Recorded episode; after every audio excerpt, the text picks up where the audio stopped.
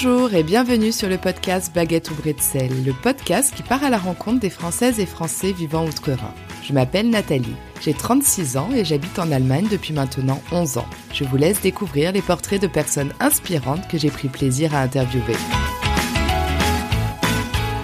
Gabrielle pose ses valises à Berlin en septembre 2020, en pleine pandémie de Covid-19.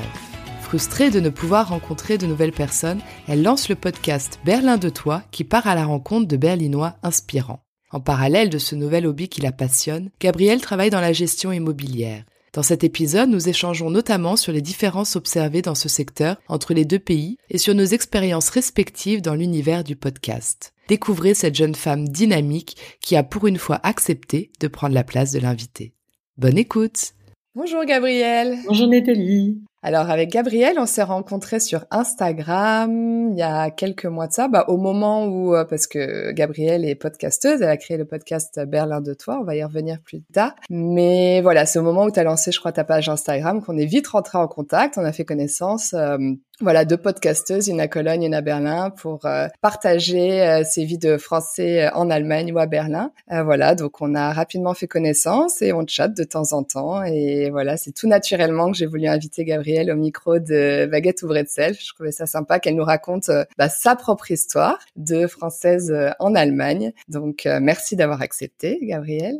Merci beaucoup pour l'invitation et je tiens à dire que dès le début, on a commencé à échanger. Pour moi, c'était un peu la c'est la grande sœur, l'aînée, euh, celle qui était sur euh, les podcasts francophones en fait. Parce que tu étais la première, j'ai l'impression en plus? Pour les portraits en tout cas. Pour les portraits, oui, il y avait Connexion Emploi au moment où j'ai commencé, mais c'était quand même plus axé sur euh, sur l'emploi, les métiers, les formations. Donc oui, Ouais, les portraits en tant que tels, ouais. Et je me souviens de vraiment, j'avais été impressionnée par la facilité avec laquelle on avait échangé. Donc merci beaucoup pour ça déjà à l'époque et merci pour l'invitation. Là, je suis hyper, je suis hyper saucée d'être là. Cool. Euh, alors, euh, est-ce que tu veux bien te présenter? Alors, je m'appelle Gabrielle. Je suis arrivée à Berlin en octobre 2020. Donc, je fête bientôt deux ans à Berlin. Je travaille dans l'immobilier, dans la gestion euh, immobilière. Et à côté de ça, je fais un podcast en tant que hôte qui s'appelle Berlin de toi et qui a pour objectif de recréer des liens entre les personnes, notamment des francophones, parce que c'est langue que j'ai choisie, et surtout des personnes qui habitent à Berlin. Est-ce que tu peux euh, nous dire pourquoi alors avoir choisi l'Allemagne pour t'expatrier? En fait, j'ai fait un stage en Allemagne pendant mes études. J'étais à Sciences Po Ex et j'ai habité à Berlin quand j'étais plus jeune, donc de mes 4 à 6 ans à peu près. Et en revenant, c'était comme si euh, je reconnaissais l'endroit, j'avais vraiment le, le mot Heimat en Allemagne qui parle de, du pays de référence, je trouve que ça résonnait bien et du coup, j'ai eu tout de suite envie de revenir donc j'ai gardé ça un peu en tête. Et puis surtout, à la fin de mes études, j'avais pour objectif de travailler à l'étranger et de travailler en allemand.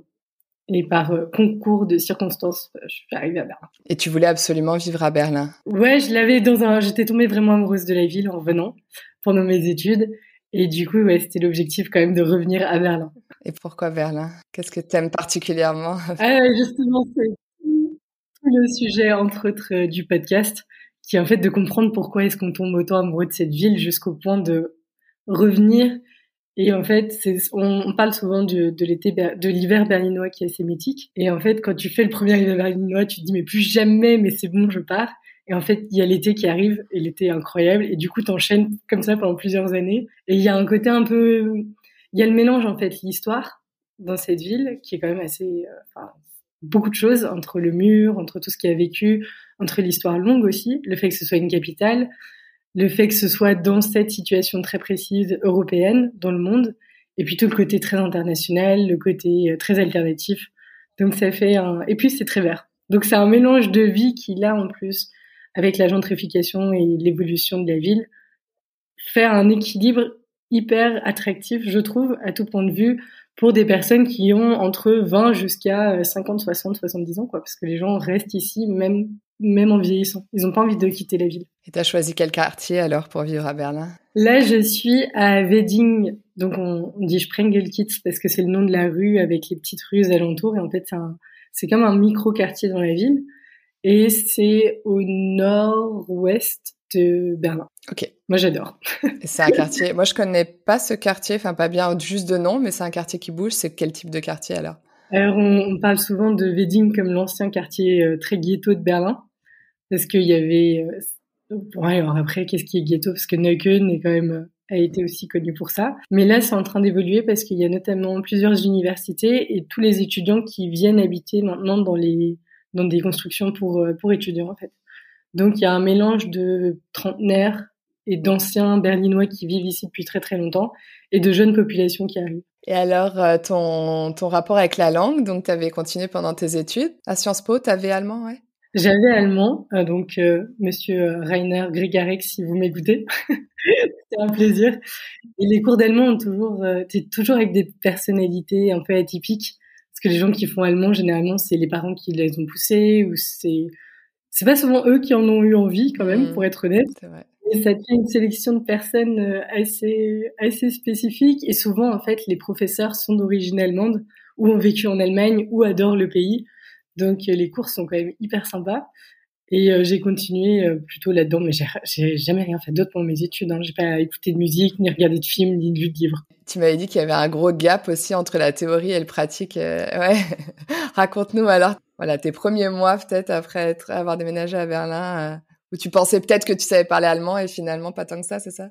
Exactement. En fait, ce que j'ai découvert, c'est qu'il y a l'allemand parlé, on va dire, et ensuite l'allemand professionnel. Et surtout, c'est quelque chose qu'on entend beaucoup pendant nos études, notamment du côté de la langue allemande, qui est le grand vocabulaire. Enfin, que le vocabulaire est très divers et très spécifique en fonction des domaines où tu travailles.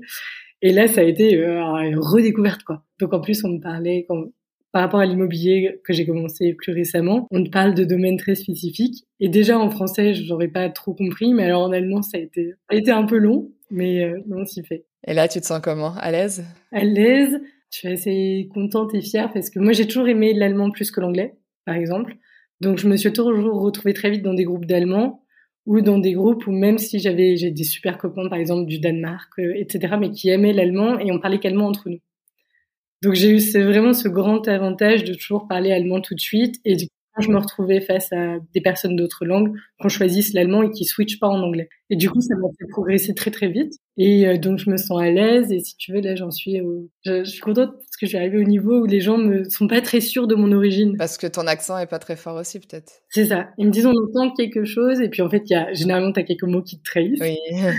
mais sinon, ils, me disent on entend que t'es pas allemande d'origine, mais on a du mal à déterminer d'où tu es. Et là, tes, tes cercles d'amis, c'est quoi? Alors C'est des internationaux, des Allemands, puis des Français, peut-être aussi via le podcast? Oui, oui. Et puis j'ai vraiment ce, j'aime beaucoup les langues, mais je trouve qu'il y a quand même, moi j'arrive toujours à cette limite dans les échanges où quand tu dis certains mots, il y a une, il y des histoires derrière chaque mot, il y a des définitions, il y a des liens historiques, etc. Et en fait, quand tu as des discussions un peu profondes, en plus Sciences Po, on, on, on pousse quand même à ça, et eh ben tu te retrouves très vite bloqué par le manque de mots et puis c'est beaucoup d'énergie de trouver les bons les bons termes. Et donc c'est vrai que je me suis retrouvée à réavoir ce groupe de copains français où tu peux discuter pendant des heures. Hmm. Puis après, j'ai les groupes de d'internationaux et d'allemands où on parle allemand ou anglais, mais c'est c'est pas c'est pas les mêmes échanges. Hmm. Ouais, moins en profondeur, pas les mêmes sujets. Vous débattez pas, quoi. C'est exactement ce que je veux dire. Les Français, on aime quand même euh, débattre et la politique. Et, et... tu les as rencontrés comment alors, euh, ces amis internationaux allemands euh? Ah bah, la magie de Berlin, donc en soirée. Et, et donc on s'est on s'est retrouvés avec des très bonnes copines après coup. On se rencontre en soirée et puis ce qu'il faut faire surtout, et ça c'est quelque chose de connu aussi quand on s'installe à Berlin, si on a un bon feeling avec des personnes en soirée, il faut tout de suite échanger les numéros de téléphone ou, euh, ou les, les comptes Instagram. J'avais vu un mème qui passait là-dessus sur Instagram récemment qui disait euh, j'ai ajouté cette personne en soirée et depuis trois semaines je suis la vie d'une personne que je connais pas du tout. Ah oui. Mais euh, quand en tout cas il y a ce feeling, on a échangé les contacts et qu'après on reste en contact trois quatre fois, généralement on, on intègre vite les bandes d'amis et puis surtout les gens qui vivent ont leurs habitudes, que ce soit le sport, les cafés ou les restaurants, et du coup, on rentre dans le quotidien des uns des autres. Parce que tu es arrivé en pleine euh, pandémie, donc Non, alors c'est vrai que la première année a été très euh, studieuse, on va dire. Vraiment, ça a été... Euh, on avait les, les endroits pour faire les, les courses qui étaient ouverts, et puis après les transports en commun, mais comme tout était très fermé, et puis on est en Allemagne, donc les gens appliquent aussi beaucoup plus, en tout, beaucoup les règles, en tout cas dans l'absolu. Ils n'ont pas ce côté très neutre où on regarde mais on regarde pas trop. Enfin, en Allemagne, c'était vraiment plus contrôlé. Et c'est pour ça en fait qu'en octobre 2021, je me suis dit c'est pas du tout la vie que j'avais prévu de mener. Bon après c'est pandémie mondiale donc ça dépend pas que de ça. Je me suis dit ok qu'est-ce que je peux faire? Et c'est comme ça que je suis arrivée à l'idée du podcast. Ok. En me disant pour, comment je peux rencontrer des gens intéressant à Berlin? Parce qu'en plus, bah, quand tu commences à travailler, tu découvres que le temps, c'est aussi une valeur particulière. Et donc, je me disais, si je propose juste à des gens des cafés avec une inconnue, euh, enfin, ça va peut-être pas autant les intéresser que si je leur propose un vrai échange de deux heures. Et donc ton métier, alors avant de parler du podcast, on va parler de, de l'immobilier. On n'en a pas encore parlé dans ce podcast et pourtant il y a des choses à dire. Alors tu veux nous dire les différences que tu as observées euh, dans ce milieu entre la France et l'Allemagne C'est surtout dans le locatif que je pense qu'il y a le plus de différences et euh, notamment dans tout ce qui est la propriété.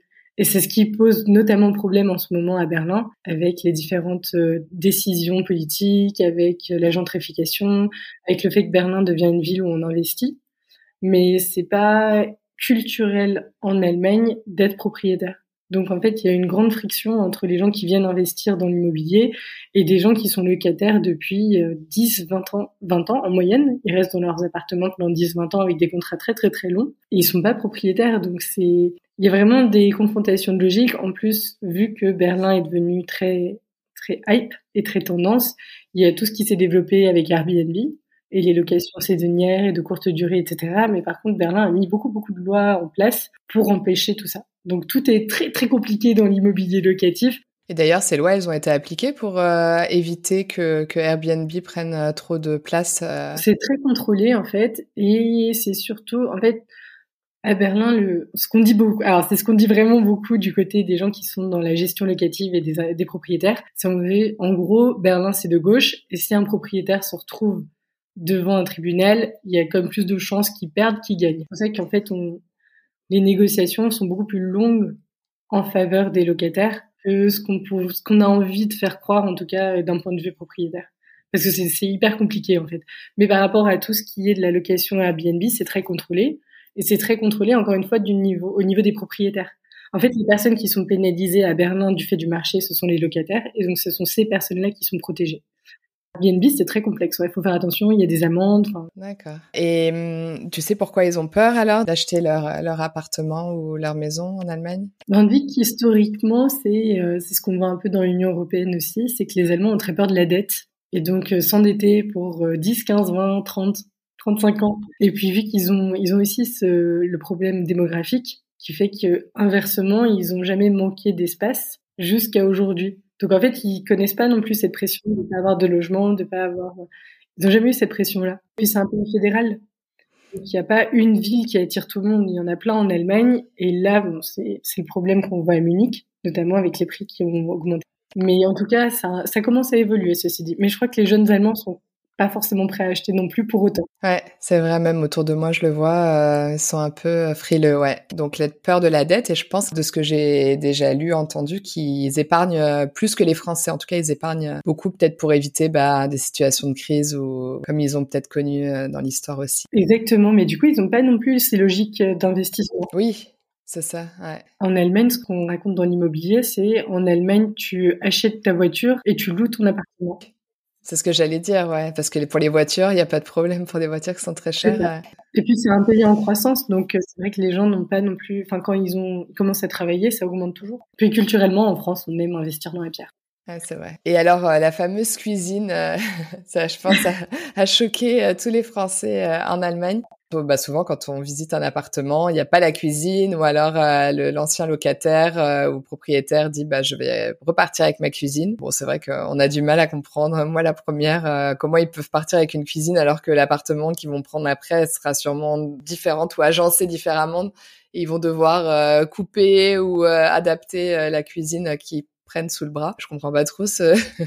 je n'ai jamais eu d'explication. Est-ce que tu en as une J'ai deux propositions, on va dire. Déjà, c'est ce côté de location de long terme. Donc, euh, vu qu'on a on loot sur le très très très long terme, on peut se permettre de dépenser euh, peut-être 5000 euros. Pour la cuisine, ouais. Et puis, vu qu'il y a ce côté euh, location long terme et l'autre côté euh, allemand qui est, bah, si on peut faire des économies, on les fait, sans être pingre, mais en même temps, il y a ce côté économe qui fait que quand tu pars, tu pars avec ta cuisine, quoi. Parce que si t'es resté 10 ans quelque part et qu'elle t'a coûté 5000, bah, tu peux rester 10 ans autre part et si ça se trouve, tu te retrouves avec ta cuisine, quoi.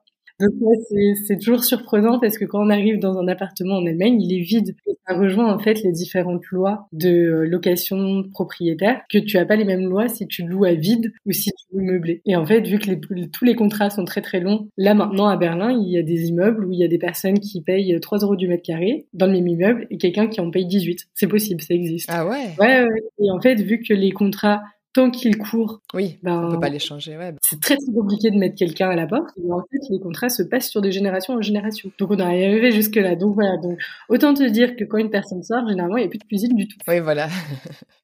Et les 3 euh, euros du mètre carré doivent être difficiles à trouver. Je pense qu'ils se les donnent de, tellement de génération en génération. Ah mais en fait c'est pour ça on a il y a aussi un grand problème à Berlin qu'il y a plein de biens qui sont pas sur le marché mm. parce qu'il y a des gens qui sont arrivés il y a très très très longtemps et qui louent encore des 300 mètres carrés à 2-3 euros du mètre carré ça existe mais ils veulent pas les rendre non plus mais en même temps ils peuvent pas les séparer etc etc et du coup il y a beaucoup de je vais pas dire qu'ils sont inhabités parce que ce serait pas vrai non plus mais il y a des gens qui vivent tout seuls dans des portions immenses d'appartements à partir du moment où tu vas rendre le logement, tu sais que ce, le contrat ne sera plus jamais à 3 euros. C'est fini. Oui, bah oui, forcément. Là, c'est quoi la moyenne, tu sais à peu près? Il me semble que c'est autour des 8, 10, 10, 12 euros, il me semble, pour de la location à vide. Ils ont mis ce qu'on appelle aussi les Mietendeckel et les Mietenspiegel. Et ce qui fait que, en fonction des endroits où tu habites, en fonction de comment, de qu'est-ce qu'il y a dans ton immeuble, c'est-à-dire euh, si ta cuisine est comme ça, tes toilettes sont comme ça, t'as ce nombre de chambres, tes installations à date de temps et temps, et ben t'es tout très contrôlé au niveau des bruits. Donc même là,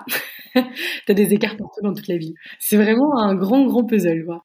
Est-ce que tu as observé d'autres différences euh, dans l'immobilier? Parce que c'est un peu ton, ton secteur. Bah, c'est toujours un peu surprenant quand je le dis aux gens qui me disent mais comment on arrive à qui avait fait Sciences Po, pourquoi l'immobilier? Et je trouve que c'est un secteur absolument passionnant. Une fois qu'on y a goûté, je comprends aussi que les gens restent. Et en plus, encore une fois, je fais de la gestion immobilière, donc c'est pas de la, il n'y a pas de mise en sur le marché ni de revente ou d'achat de location, pas du tout.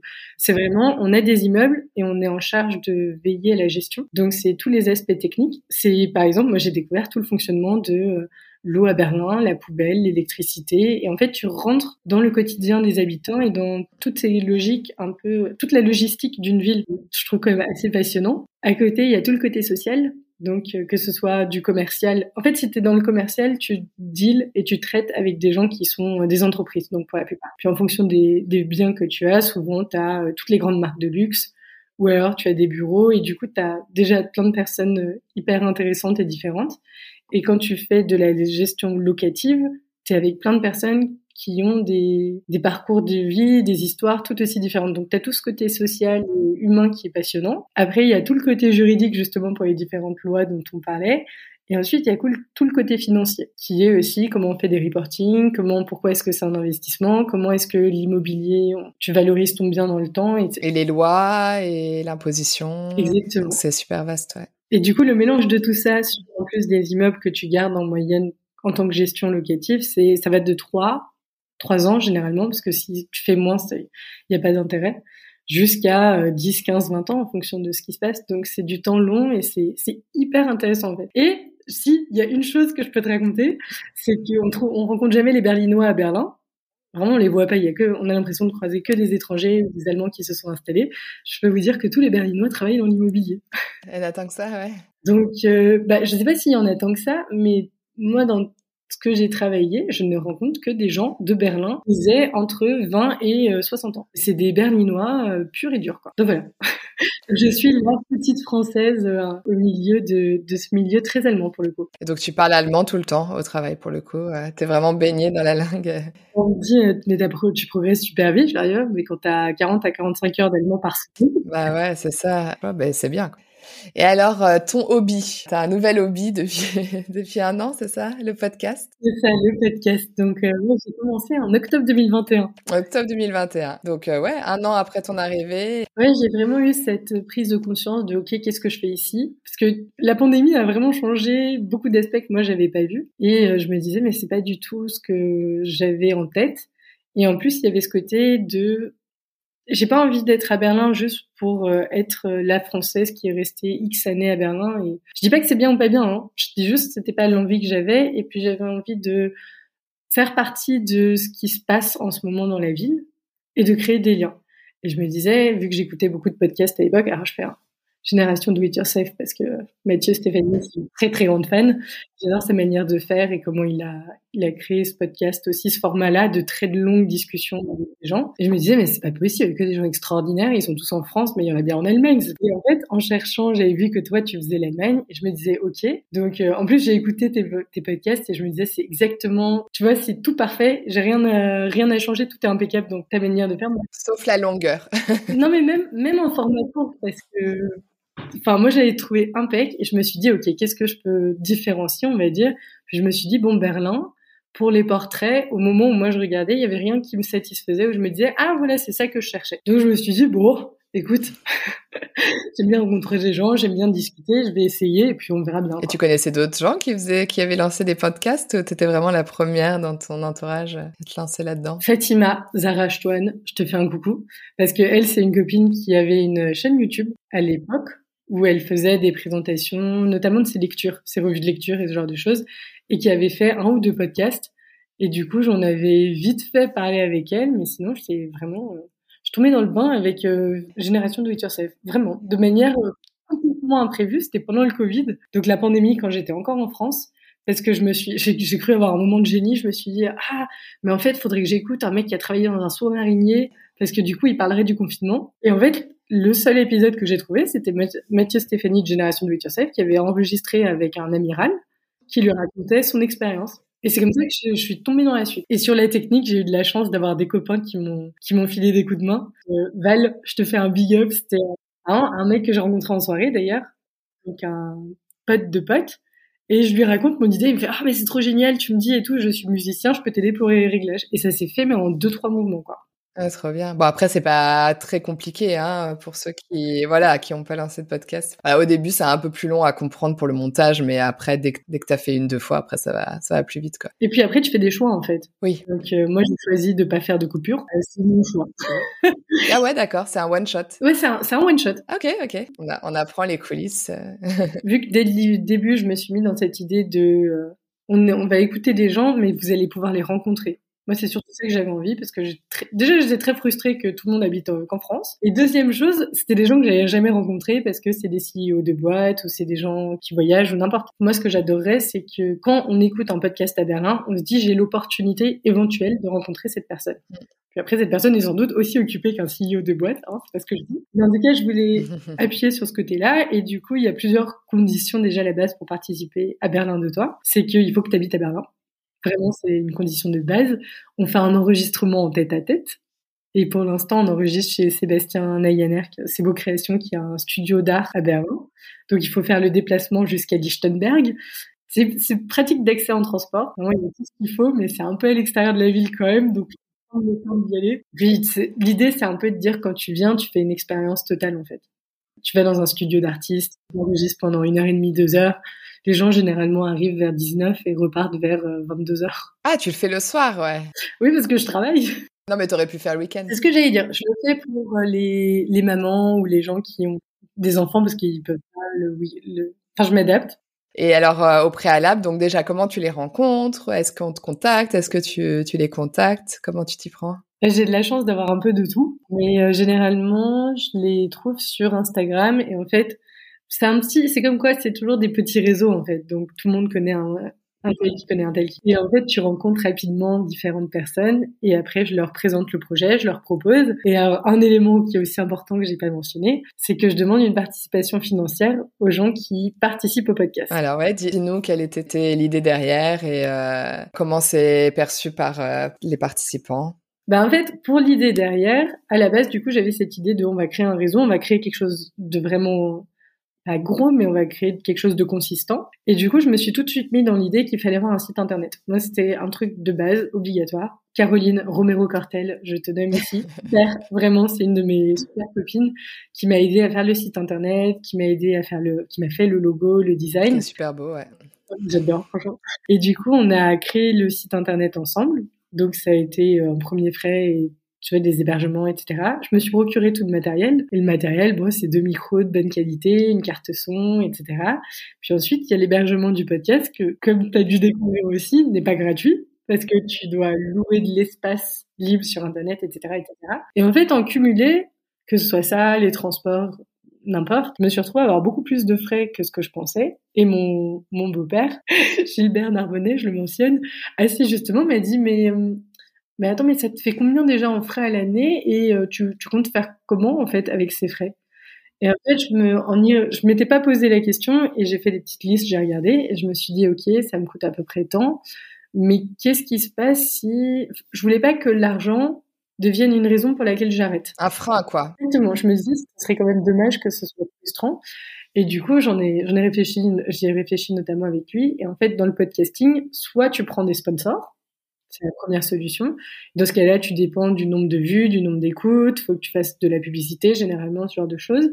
Soit tu intègres ton podcast à toute une stratégie dans ton entreprise, que ce soit euh, parce que tu es thérapeute ou tu es coach ou ce genre de choses, et du coup, c'est ton outil marketing. Un peu comme Mathieu Stéphanie. Exactement, lui, c'est carrément la deuxième. Et bon, tu as une troisième option qui est tu demandes aux gens de participer. Et euh, j'ai dit, ah mais ouais, je sais pas, et tout. Et j'en parlais avec mon père qui me dit, non mais attends, toi tu leur proposes deux heures où on vient t'écouter.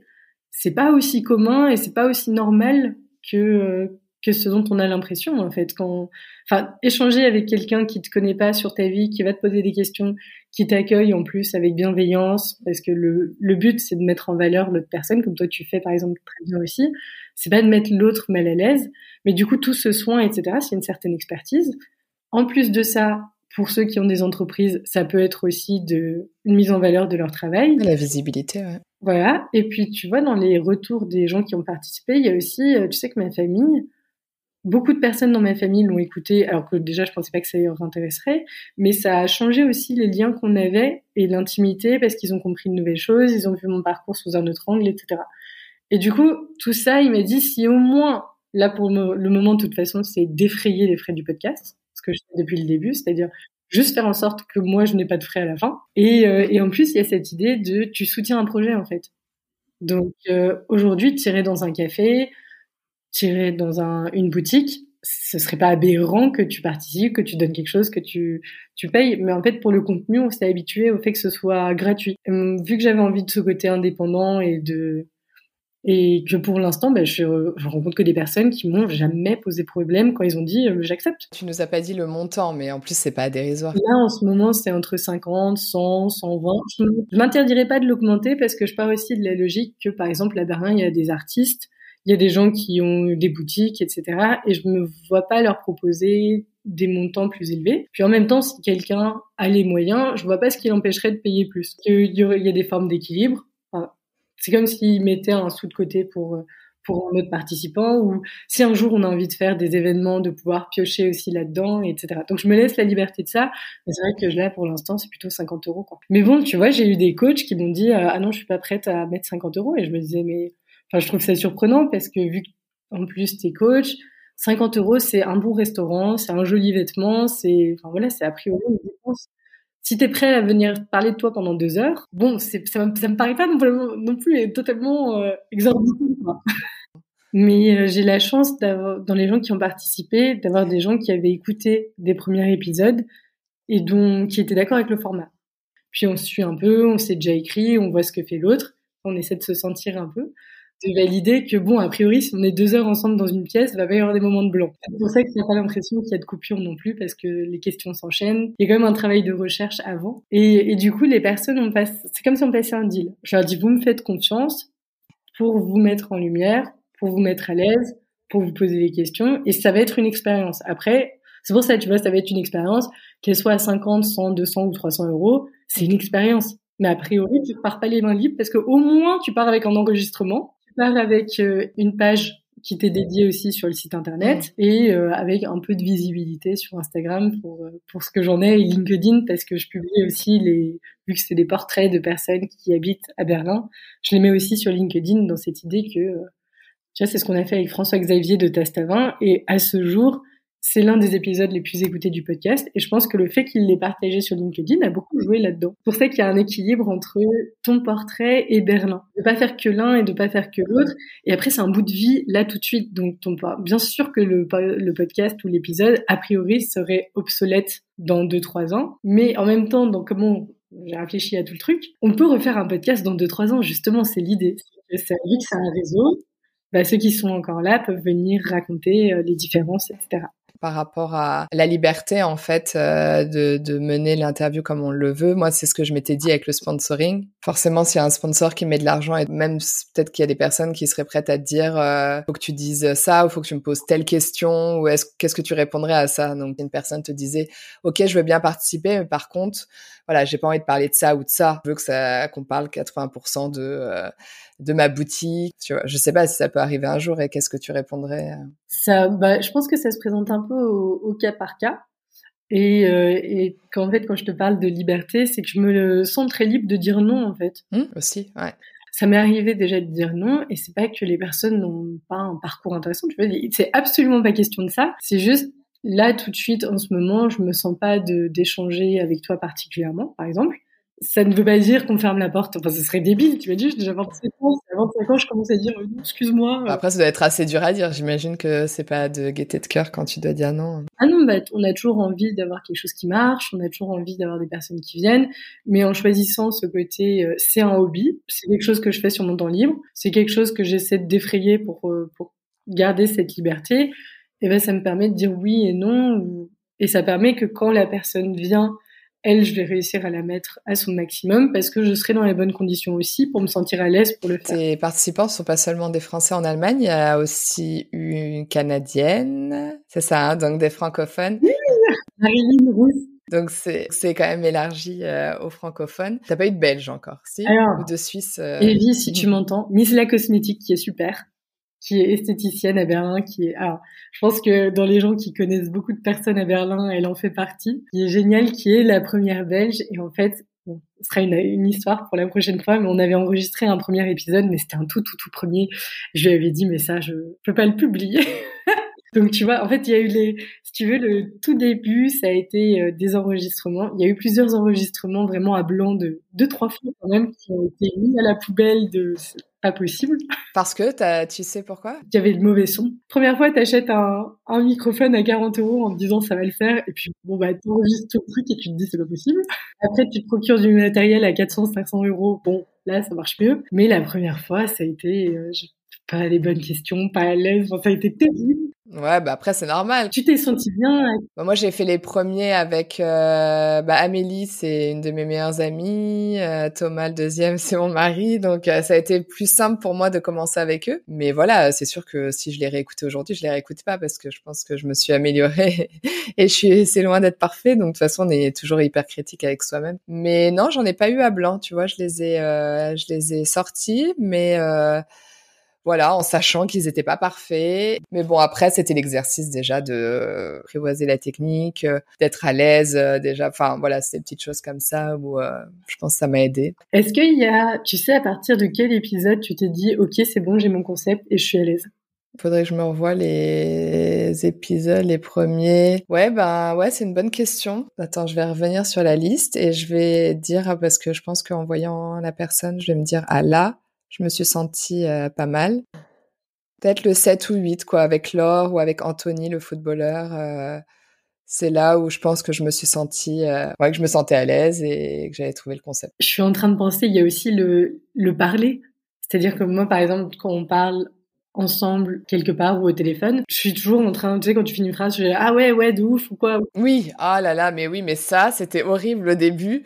Et je faisais, ah oui, alors en plus, je faisais pas le montage euh, aussi bien, enfin aussi bien, je, bah, encore une fois, c'est pas parfait, mais, euh, mais en fait, où j'avais une bande pour les deux voix. Donc je pouvais pas trop quelquefois et je m'entendais hein, dire oui, oui, oui, oh là là, et mon dieu. Et ça, en plus, je sais, comme j'écoute énormément de podcasts, je sais que c'est un truc que j'aime pas. Je suis, assez dure, moi, avec les podcasts que j'écoute. Je suis capable d'arrêter une interview si l'autre personne derrière, elle dit tout le temps, oui, hum, hum, hum, et en fait, comme j'avais qu'une bande, je pouvais pas arrêter mes trucs et ça m'énervait, ça m'énervait. Puis après, j'ai trouvé un peu toute seule euh, comment faire et à, partir du moment où j'avais les deux bandes, donc voilà. Mais je le fais en fait moins parce que je pense à force aussi de, de m'être entendu euh, à dire euh, euh mm, mm, voilà. Et ben après, je pense inconsciemment, voilà, j'ai arrêté de le faire moi-même, donc j'ai finalement moins de coupures à faire qu'avant. Mais du coup, tu vois ça, ça, ça c'est rentré aussi dans mes notes de quand je m'écoute après pour faire les notes du site internet, parce qu'en fait, il y a toute une partie où je raconte un peu les épisodes, ce dont on a parlé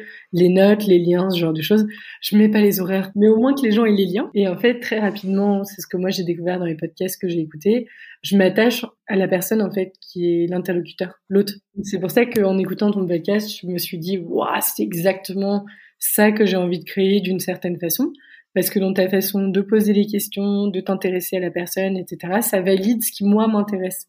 Et en fait, le podcast, le projet Bernard de toi est aussi beaucoup basé sur t'adhères d'une certaine façon à ce que je te propose. C'est pas parfait, bien sûr, c'est de fait, c'est, ce sera jamais parfait de toute mmh, manière, mais c'est ma façon de voir les choses et les angles.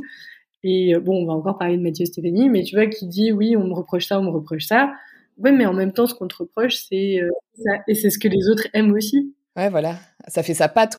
En fait, on pourrait en avoir même 20 euh, hein, des, des podcasts de français en Allemagne, mais je pense que voilà. Bah, en plus, surtout le podcast, la voix et tout, je pense qu'on peut pas trop faire semblant. En fait, c'est je pense, ou t'adhères ou t'adhères pas, ou tu trouves la personne sympa ou pas, ou tu t'aimes pas sa voix, la voix, je pense que c'est super important aussi. Il y a plein de choses comme ça qu'on peut pas saisir et c'est tellement subjectif en fait. Et aussi moi c'est pour ça que comme je fais tout à la différence de toi, euh, bah à cause du Covid et puis bah comme c'est sur l'Allemagne forcément, j'aimerais bien rencontrer tout le monde, malheureusement je peux pas. Donc je le fais à distance et je demande en fait euh, toujours qu'on mette la vidéo parce qu'on s'appelle une première fois donc on se voit pas. Et aussi, alors déjà c'est pour voir la personne, je trouve ça toujours plus sympa. Et aussi c'est pour éviter ces tics de langue de dire hum, hum, parce que quand on est au téléphone, comme la personne ne voit pas, si tu dis rien, en fait, la personne, elle va à un moment limite, pendant qu'elle raconte quelque chose, se dire est-ce qu'elle est encore là? Est-ce que et donc déjà, elle va être moins à l'aise parce que si la personne en face dit pas hum, acquiesce pas, voilà. Et au moins le fait de se voir, en fait, il y a pas besoin de faire ça parce qu'avec le, visage, en fait, tu vois que la personne écoute et qu'elle euh, réagit à ce que tu dis. Suis bien d'accord. Et c'est pour ça que quand tu viendras à Berlin,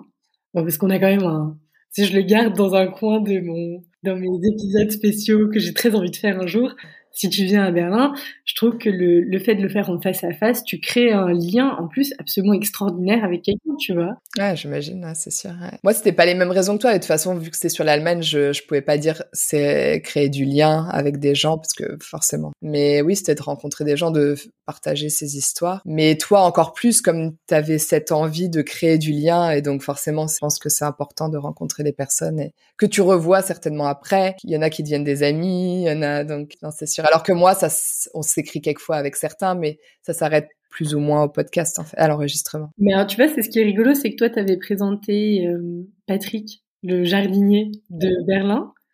Et ben récemment, il a eu son un article dans le Petit Journal de Berlin. J'espère ne pas écorcher son titre, mais euh, il me semble qu'elle est rédactrice en chef, en tout cas chef de l'édition de Berlin, Emma Garnier que moi j'avais rencontré à différentes occasions et qui connaît Sébastien et qui connaît Aurélia et qui connaît et qui connaît et qui connaît. Et tu vois, enfin, quand ce portrait par le petit journal a été publié, bah du coup moi je le suis depuis que j'ai écouté votre épisode et du coup j'étais trop contente de partager ton épisode et et, et, et, en fait, même si on est à distance, oui. bah, les liens se créent quand même, moi, je trouve. Mais c'est ça qui est intéressant, et c'était la, la, ma prochaine question, c'était euh, la mesure de. Donc, on en avait parlé rapidement au téléphone pour préparer l'épisode, mais tu me disais que toi, euh, c'était pas tant le, le quantitatif et euh, le nombre d'écoutes ou les vues aussi, puisque tu as un site internet, donc le nombre de pages consultées, etc. C'était vraiment sur le quali. Donc, tu vas nous dire comment tu mesures justement le qualitatif et si tu en es satisfaite d'ailleurs. Comme tu parles justement de Patrick, en fait c'est vrai qu'on ne sait pas toujours ce qui se passe en fait après qu'un épisode a été publié, s'il y a des connexions. Et moi, euh, voilà, c'était peut-être pas mon objectif premier parce que j'avais pas pensé aussi loin. Et finalement,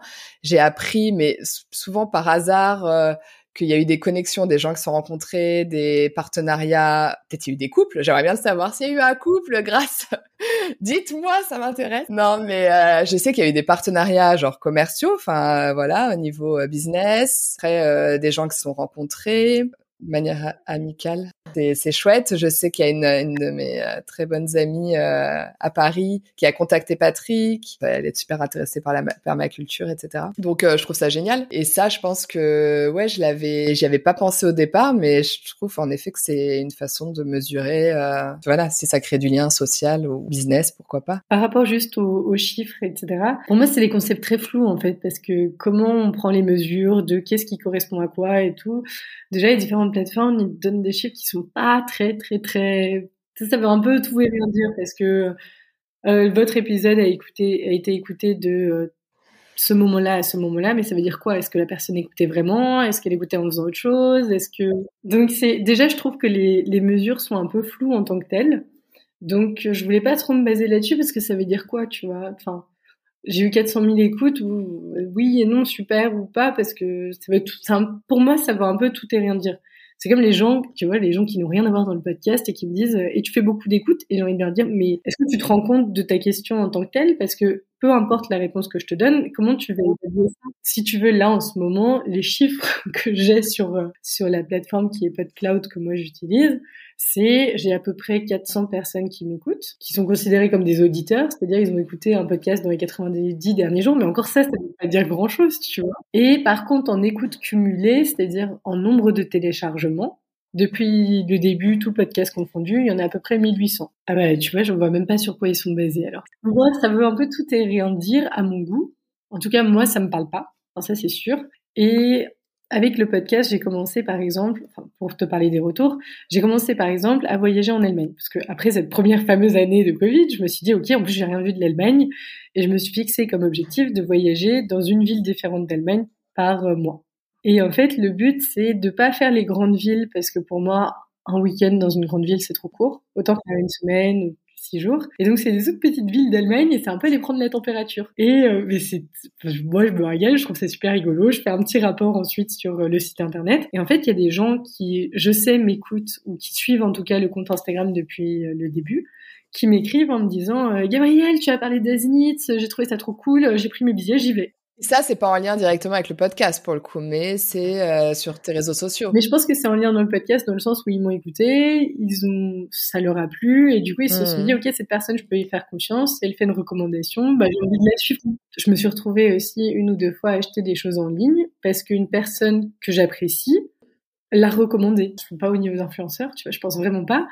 En tout cas, de ce côté, euh, bah, on peut te faire confiance parce qu'on sait que ce dont il y a une certaine valeur dans ce dont tu partages, je trouve ça assez cool. Et ensuite, dans les retours, le mieux, c'est euh, le retour des personnes qui ont participé. Alors là, j'ai fait un, je sais pas si tu le fais toi, mais j'ai un petit travail de d'écriture, de demande de témoignages. Donc là, j'en ai de euh, qui m'a fait des retours Caroline Favre, qui est l'ostéopathe, Anne de Rennes, qui est illustratrice, dessinatrice. J'ai Guillaume Tardet, le journaliste, qui m'en a fait. Et je les ai partagés parce que tu as aussi les retours de ces personnes-là.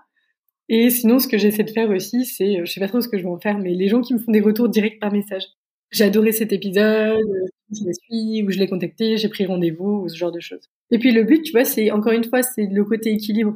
C'est-à-dire, bah, tu viens, on échange, il y a cette participation que tu payes, et après, on essaie de construire une relation aussi sur le long terme. Je pense à Anne notamment, qui, qui, est en train de monter des choses géniales et qui est en contact avec les gens, qui est hyper abordable, enfin agréable, etc.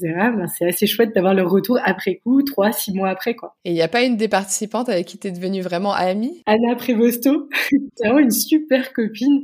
Et en fait, bah, comme je le racontais, je la suivais moi sur mon compte perso en plus. Donc euh, je, la suivais parce que c'était la française à Berlin qui faisait des revues de, de bouffe et puis euh, de restaurants, de choses qu'elle aimait. Et puis j'adore son caractère. Donc euh, on s'est rencontrés et on est devenus super copines. On a eu la chance de s'être rencontrés par le podcast. Et puis en fait, on a une, on a une amitié qui continue à côté. Donc ça, c'est vraiment chouette. Tu as interviewé une Allemande, donc tu as fait ton premier épisode en allemand. Est-ce que tu vas en faire d'autres? Quelle est l'idée derrière? Parce que là, on sort de la francophonie pour le coup. Alors, je sais pas trop comment ça a été accueilli. C'était quelque chose que moi, j'avais très envie de faire parce que je me voyais pas rester dans ce côté franco-francophone. J'adore ça, vraiment, ça, ça, me fait kiffer. Mais je suis en mode, on vit dans une ville. Je suis très en, enfin, très en colère. On va peut-être pas pousser, mais les gens qui disent Berlin, c'est génial, t'as pas besoin de parler allemand, je trouve ça mm. hyper irrespectueux. Je veux dire, on est accueillis dans un pays, il y a des gens qui nous accueillent quand même, mine de rien, même si c'est pas toujours facile ou agréable ou n'importe.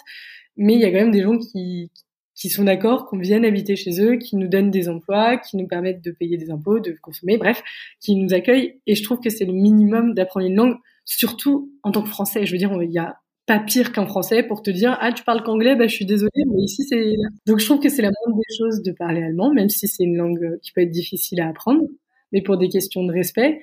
Et puis dans cette idée de voilà, on se fait notre petit euh, village d'irréductible en Allemagne. C'est pas ça l'idée. L'idée c'est se retrouver, refaire des liens éventuellement de, tu vois, c'est des liens d'entraide aussi. et ensuite pour aller en lien avec les autres personnes. Et l'Allemagne, bah, Elena Zattler en plus, qui est vraiment quelqu'un que je connais depuis longtemps, que j'aime beaucoup, qui est passionnante.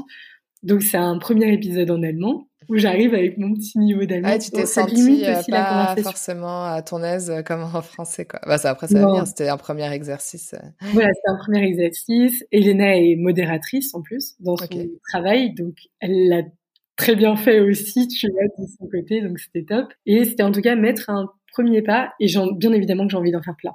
L'idée, c'est de dire aussi, tu vois, les gens qui me, que je contacte et qui me disent, mais moi, j'ai rien à raconter. Non, tout le monde a des choses, à mon avis, extraordinaires à raconter. Il faut juste se retrouver dans la bonne position ou être avec la bonne personne qui a envie de t'écouter. Toi, toi, t'es pas forcément. Euh, je pense pas qu'on ait tous ce don de trouver chez tout le monde des choses intéressantes, même si on a, on a tous quelque chose à apprendre des autres. Ça, j'en suis persuadée. Mais ensuite, peut-être pas pour passer deux heures avec elle. Mais en tout cas, d'en faire en allemand et d'en faire en anglais, parce que c'est les trois langues que je maîtrise. Ça, c'est vraiment un objectif. Et l'objectif de long terme du podcast depuis le début, de toute façon, c'est aussi, moi, mon rêve, ça je t'en parle là, officiellement. Alors, pas qu'à moi, là, pour le coup, je suis désolée, là, ça sort de, de la pièce où je suis. L'idée de fond, c'est aussi de faire ce, ce banquet, euh, cette idée de banquet et de dîner placé. Quoi. Tu vas à une soirée, tu sais qu'il y a des gens qui sont euh, pas triés sur le volet, mais en tout cas qui ont les mêmes centres d'intérêt, une certaine forme de sensibilité, une certaine attention, un certain respect des autres qui vont être là et du coup tu sais que tu vas passer un moment assez exceptionnel dans l'idée. Tu ferais ça de manière euh... philanthrope parce que c'est une organisation. Attends là, tu te transformes en event planner. Bien sûr, tu vois, il y a toujours cette question de coût, de défraiement. C'est compliqué quand même de faire des gros événements gratuits. En soi, ce serait pas l'objectif non plus. Moi, je suis prête à dire, les gens, vous payez 30 ou 50 euros pour une soirée parce que, encore une fois, tu vis une expérience. Tu vas en boîte aujourd'hui à Berlin, c'est 20 euros l'entrée. Après, tu as les boissons. Je peux te dire, la soirée, elle facilement à 75, 60, 75 euros.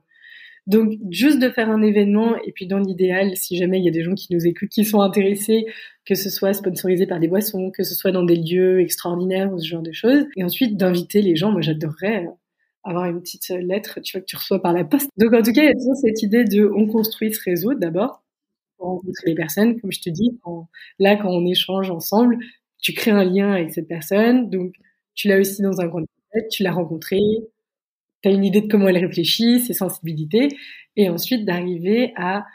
Moi, j'adorerais créer des collaborations au sein de, de Berlin de Toi dans les personnes qui participent, de créer des événements de rencontres. Bah, tu l'avais fait déjà, tu avais fait un brunch. Ouais, au Schmilblick. Je trouve ça super sympa comme idée. Alors, je sais pas si tu as prévu de le refaire. Moi, j'aimerais bien le refaire. Après, c'est toujours euh, Berlin est connu aussi pour euh, les gens qui disent oui et puis il y a un milliard de choses qui se passent et du coup, t'as pas ah. forcément les gens qui participent. C'est pour ça en fait quand je te dis euh, pour la question des tickets d'entrée, c'est que généralement, quand tu as payé ta soirée, tu viens aussi. Ah, t'avais eu pas mal de gens qui t'ont dit oui et qui finalement ont annulé au dernier moment Non, pas tant que ça, mais du coup, des gens qui veulent pas s'engager dans le temps en disant, bah, je vais pas prendre une ah place. oui. Donc, c'est pour ça qu'il y a, euh, j'essaie aussi de, j'ai cette newsletter qui est hebdomadaire, où je fais un petit résumé euh, des inspirations, des coulisses, des rencontres, ce genre de choses. Et dans cette idée de, on crée une première base de contact qui puis, qui montre leur intérêt pour le projet qu'on puisse contacter après. Ok, ça doit te prendre du temps aussi cette newsletter. T'as le site internet, t'as la newsletter, t'as en plus euh, bah déjà l'enregistrement, les appels téléphoniques pour préparer euh, les enregistrements, les feedbacks après, les retours. Bah ouais, c'est. Ouais, c'est un gros bi. Bah un épisode, tu vois, j'avais compté en moyenne, ça me prenait 5, 6, 7 heures. Et heureusement, t'as pas de montage. Voilà. du début à la fin, entre 6 et 7 heures. Ok. 50 euros de l'heure, je peux faire un peu, euh, bon. Bah voilà. Tu vois, c'est vraiment. De, de l'épisode, 50 euros de l'épisode. C'est ça. Tout est basé, en fait, sur le fait que j'en ai envie. C'est-à-dire que même si euh, il y avait ça ou ça, mais j'aurais quand même envie de le faire, en fait. Ça prend du temps, évidemment. Mais c'est aussi dans cette idée de, tu viens, tu passes deux heures, mais ton temps, il est ni abîmé, ni perdu, ni faut que ce soit professionnel. Parce que les gens te font confiance et il faut que ce soit au niveau. Oui, voilà. Est-ce que sur le podcast, tu as quelque chose à rajouter ou... Pour les gens qui sont intéressés, je trouve que, bah, vu qu'on parlait des retours, et que toi, je, bah, tu disais que tu avais moins eu des retours des gens ou que mmh. c'était plus par hasard, moi, j'aurais vraiment envie d'encourager les gens de, de faire des retours. C'est pas tant, moi, les étoiles ou les notes, ça me parle mais pas du tout. C'est plutôt pour donner de la visibilité au podcast. Hein. Donner de la visibilité ou de l'acquisition. Mais euh, ce serait plutôt si vraiment ça vous a touché de faire un retour aussi pour dire ça m'intéresse ou j'ai cette idée ou les gens me disent beaucoup ah mais toi t'oses t'oses t'oses t'oses bah ouais mais t'as rien à perdre à la fin on meurt hein enfin tu mmh. ah oui non mais alors là là-dessus euh, je te rejoins complètement donc euh, n'hésitez pas tant que c'est respectueux et tant que vous pensez que ce que vous avez à dire est intéressant avec toujours cette idée que l'autre personne peut euh, ne pas avoir le temps, avoir une vie occupée ou n'importe. Mais de pas hésiter à avoir ces interactions. On a la chance d'avoir Internet aujourd'hui, d'être reliés les uns aux autres, bah, autant en profiter quoi. Enfin moi j'en ai un des retours pour le coup. C'est plus la partie euh, connexion qui se passe après les épisodes où je sais pas tout ce qui se passe, c'est normal. Mais après j'ai quand même euh, des retours, c'est sympa. tu vois j'en ai eu un la semaine dernière, j'en ai pas tous les jours, j'en ai pas forcément toutes les semaines, mais et des gens qui me suivent pas forcément sur Instagram ou qui sont pas actifs en fait forcément qui répondent pas forcément. Là je suis moins active quand même sur Insta mais quand je faisais des petits sondages ou voilà qui répondent pas forcément. Donc des gens que j'ai jamais vu vraiment passer. Et puis après j'ai un message ah, bah j'écoute tous tes épisodes ou quoi et bah, ça fait super plaisir quoi c'est sûr. Et j'en profite pour euh, le mini retour parce que quand toi tu présentes les personnes dans les différentes villes où elles habitent tu fais une petite présentation de la ville avant eh ben, je me suis hyper inspirée, moi, pour mes voyages aussi, d'où aller. Ah ouais, c'est vrai. Bah ouais, alors ça, euh, tout ça, malheureusement, bon, c'est pas le mot, c'est pas peut-être pas l'endroit pour le dire, mais je vais, je vais arrêter. Ça me prend beaucoup de temps, forcément, cette partie Insta. Je vais me concentrer vraiment sur la publication euh, des épisodes. Mais oui, bah tant mieux, tu vois, parce que j'ai jamais eu ce retour pour le coup, et ça prend du temps parce que tu cherches des jolies photos, tu cherches des informations sur les villes que je connais pas en fait. Moi-même, je découvre, et moi-même d'ailleurs, ça me donne envie d'y aller. Et là-dessus, j'ai eu très peu de retours, donc. Euh, bah, ça fait plaisir de savoir que ça t'a inspiré. Euh. Non, c'est pour ça. Tout ça, ça prend du temps et on s'en rend pas compte. Mais en même temps, Instagram, je trouve que c'est. C'est pour ça que moi aussi, j'avais dit, écoutez, je vais faire une petite pause aussi, parce que ça. J'en étais à 15 heures par semaine. Disais, c'est pas possible, quoi. Et c'est pas mal, je trouve, pour créer un début de communauté, que les gens puissent avoir des infos sur toi, commencer à te connaître, t'identifier. Mais après, bon, bah, ouais, on, on choisit ses priorités, où est-ce qu'on a envie de les mettre, quoi ou relayer des infos, ça je l'ai fait beaucoup et j'aimerais bien continuer à le faire, mais le problème c'est que pour relayer des infos, faut les trouver les infos, donc faut les chercher, donc faut passer du temps et là-dessus c'est vrai que bon il faut faire des choix à un moment et bah, le cœur du projet est quand même le podcast en lui-même, donc mais ouais c'est tout le travail autour en fait qu'on sous-estime ou enfin, voilà ça en fait partie aussi. C'est un vrai boulot. Hein. Un vrai boulot ouais. Est-ce que tu as une anecdote à nous raconter? Ouais alors j'ai une de mes premières anecdotes de boulot. Coucou agent, si tu m'écoutes. J'ai su avec une cliente au téléphone, enfin un client d'ailleurs, et elle me dit qu'elle s'appelle euh, Yanina quelque chose, et elle me dit euh, je te je te l'épelle. Et elle me dit alors Julius Anton Nordpol. Et alors j'ai je me suis dit mais qu'est-ce qu'elle me raconte? Ah oui. et vraiment j'ai paniqué. Je lui ai dit écoutez je comprends pas vous êtes une femme ou un homme? plus intelligent que j'ai pu trouver à poser une question. Je vois du coup mon paniqué qui me fait des grands signes de bras et j'étais là, Julius, Anton, mais je comprends pas, c'est avec un tiret, euh, je l'ai tout attaché. Et en fait, il montre qu'en allemand, on utilise des mots. Et quand on dit j'appelle, tu prononces un mot entier par rapport à une lettre qui commence par la lettre que tu veux utiliser. Et voilà, ça a été... Euh... Mais je crois que carrément pour les secrétaires ou assistantes, etc., elles ont carrément des feuilles qu'elles peuvent imprimer où il y a vraiment les lettres de l'alphabet. À chaque fois, le nom, enfin, c'est à chaque fois, moi je dis, moi je change en fait quand je dis. Moi je le connais par cœur, mon alphabet. Ah ouais, ok, moi je connais pas par cœur, mais je sais que toutes les personnes qui sont amenées, bah toi aussi, euh, t'es souvent amené à épeler euh, ton nom ou épeler les noms de tes interlocuteurs. T'as changé, je crois qu'il y a une histoire où ils ont, pour moderniser les noms, il y a pas une histoire. c'est ça. Je trouve ça marrant, quoi, parce que nous en France, euh, on dirait n'importe quoi. Euh, une fois, on va dire Richard. Une... C'était moins intelligent. Ouais, grave. Et en fait, plutôt que de dire juste un mot quand on, dirait en français par rapport au P ou au B ou au D, eux, ils prennent toutes les lettres de l'alphabet et ils, appellent toutes les lettres, pas juste les lettres où on aurait un doute. Donc toi, tu l'as. Donc vas-y, N comme Norbert. Non, non c'est Nordpole. Alors qu'il y a personne qui s'appelle Nordpole, mais ok. Comme le Z, c'est Zeppelin. Ah, faudrait peut-être que je l'apprenne pour m'intégrer vraiment à fond. S, c'est Siegfried? Comme le Z, c'est Z, Balloon, tu vois, c'est Zeppelin. Je l'avais imprimé, le petit format, et je l'ai, je l'ai collé, mais alors surtout mes cahiers euh, quand j'ai commencé à travailler. Ah, pas mal. Ça, c'est le bon type aussi pour euh, les gens qui arrivent en Allemagne. Euh, qu'est-ce qui te surprend le plus alors? Je pense que les, vraiment le lieu de toutes les surprises, moi, toujours, ce sera les magasins allemands, les supermarchés, parce que les produits qui sont vendus me surprennent toujours. Je pense que ça, ce serait vraiment. Et puis avec la saisonnalité, c'est les asperges, par exemple. Je me dis, ah ouais, mais tous les ans, quoi. On va la voir chaque année. Ça. ça. et je pense le rapport à la nourriture, tu vois, quand je... moi, ça m'a, ça m'est pas arrivé depuis longtemps, mais la dernière fois que j'avais pris l'avion, il était 7 heures. Puis t'avais un, un homme en costume, cravate, euh, petite mallette et tout, et il était avec sa pinte de bière et sa bourse, tu vois. Donc, 7 heures du matin à l'aéroport. Donc c'est plutôt ce, côté culinaire, je pense, qui me, qui me surprend toujours. Et alors, est-ce que t'es baguette ou bretzel Alors j'y réfléchis. Et euh, je pense que je suis une baguette avec un forme de bretzel. Ah, pas mal. bretzel au goût de baguette. est ce que j'allais dire, le goût, c'est quoi là? Bretzel au goût de baguette, donc la forme de bretzel au goût de baguette. Je pense que dans le fond, je suis quand même très française dans ma manière de penser, hmm. dans ce qui m'importe, dans ce qui me passionne, mais que dans la forme, j'adopte le côté allemand avec grand plaisir et je, je m'entends très bien avec le côté en clair, c'est comme ça, c'est comme ça, c'est comme ça. Mais c'est vrai que dans les discussions de fond, bah, j'adore creuser, creuser, creuser, mais qui est un truc très français, je pense. Et j'aurais pas envie de choisir ni l'un ni l'autre parce que là, je suis heureuse d'habiter en Allemagne et j'aurais pas envie d'habiter en France là tout de suite. Bah, merci beaucoup, Gabriel, pour cet échange. Merci à toi, c'était génial. Je suis hyper, je suis fière, je, je suis passée sur mon oh, Arrête. oh, merci à toi, Gabriel. Et belle continuation, plein de bonnes choses pour, euh, bah, pour ta vie pro, perso, et puis pour Berlin 2. Et toi aussi, merci beaucoup et à très bientôt.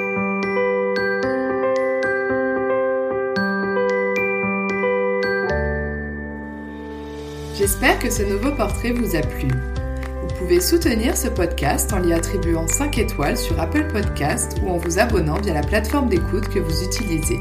Merci pour votre soutien et à bientôt. Tchuss